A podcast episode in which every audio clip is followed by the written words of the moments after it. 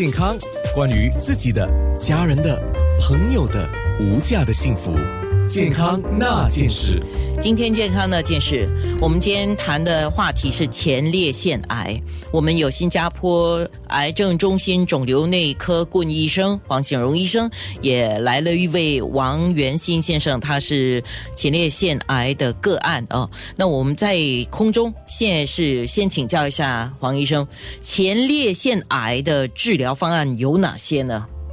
嗯，这要看那个肿瘤呃是进展期还是初期，呃，如初期换句话说就还没有转移，这种情况我们也要再评估这个对生命的威胁有多高。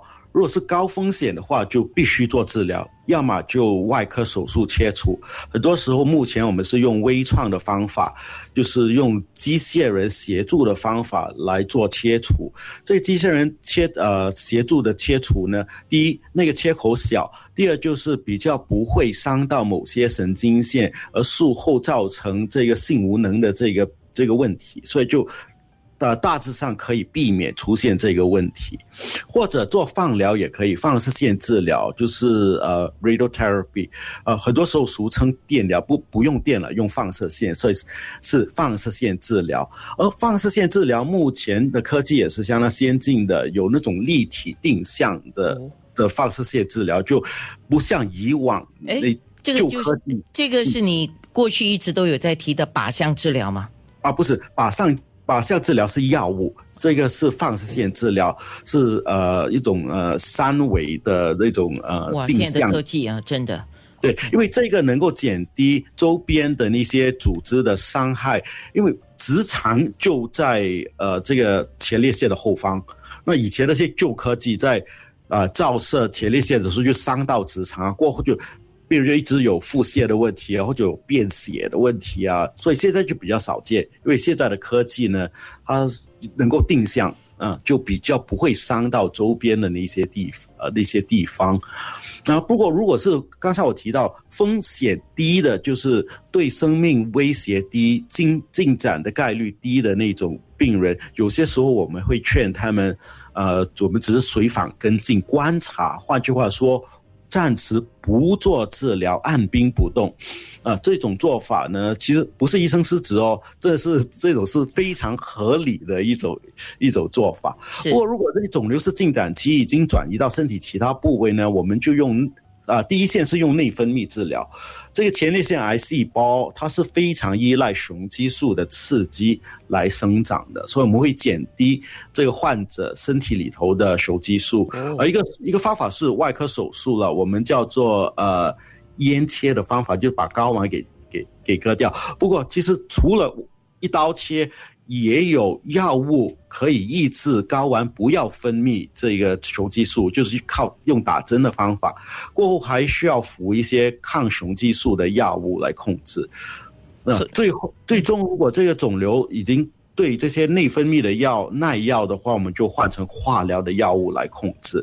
啊，还有一些我们叫做同位素。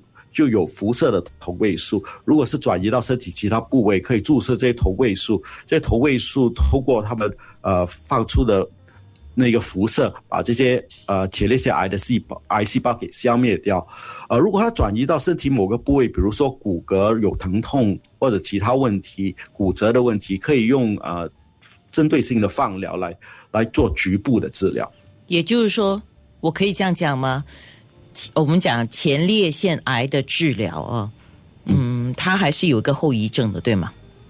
嗯，有可能，因为啊，如果我们说是这个初期的话，由于现在科技比较先进，所以所谓的后遗症的概率就比较低了。以往呢，如果是科技比较旧的话，这个手术过后，呃，性无能的概率挺高。是，还有就是呃。尿失禁了，就手术过后就一一有尿失禁的问题，也是很麻烦的，嗯，很麻烦的一个问题。不过目前因为这个手术用机械人协助，当然也不能够打保票说肯定不会有并发症，不过概率总算减低了。是，也就是刚才呃我在空中说的王先生，我们今天上节目的个案哈，他是。也是通过这个叫 keyhole 嘛，就小切口，就是微创的手术来进行的啊。那么王先生在整个治疗的过程哦，呃，我们想要了解的是你整个日常的生活发生了什么变化，你的感受是怎么样的？啊，我当时做这个微创机械人手术的时候是蛮顺利的，基本上在医院。本来医生是说住一晚就可以回家，可是我说比较妥当，我还是住两晚吧。然后就让我住两晚。那我非常感谢这个新加坡中央医院的主治医生，就是副教授何医生，他的整个团队做完之后，我完全没有疼痛，就是基本上这个五个很小的洞口，它的这个拆线也不用做，就是自然的线融化。然后一周后就把这个尿袋拆了。当然，刚才黄医生说的很对，就是这个尿失禁的问题。那尿失禁应该是是，